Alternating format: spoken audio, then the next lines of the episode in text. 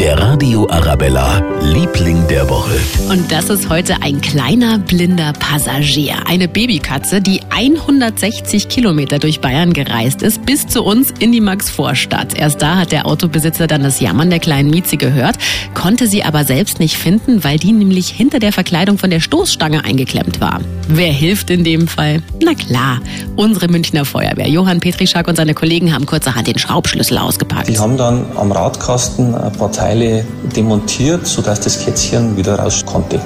Ja, von Passau bis München hinter der Stoßstange eingeklemmt mitfahren. Die arme Kleine. Jetzt darf sie sich aber erstmal im Münchner Tierheim ausruhen und wieder zu Kräften kommen. Der Radio Arabella, Liebling der Woche.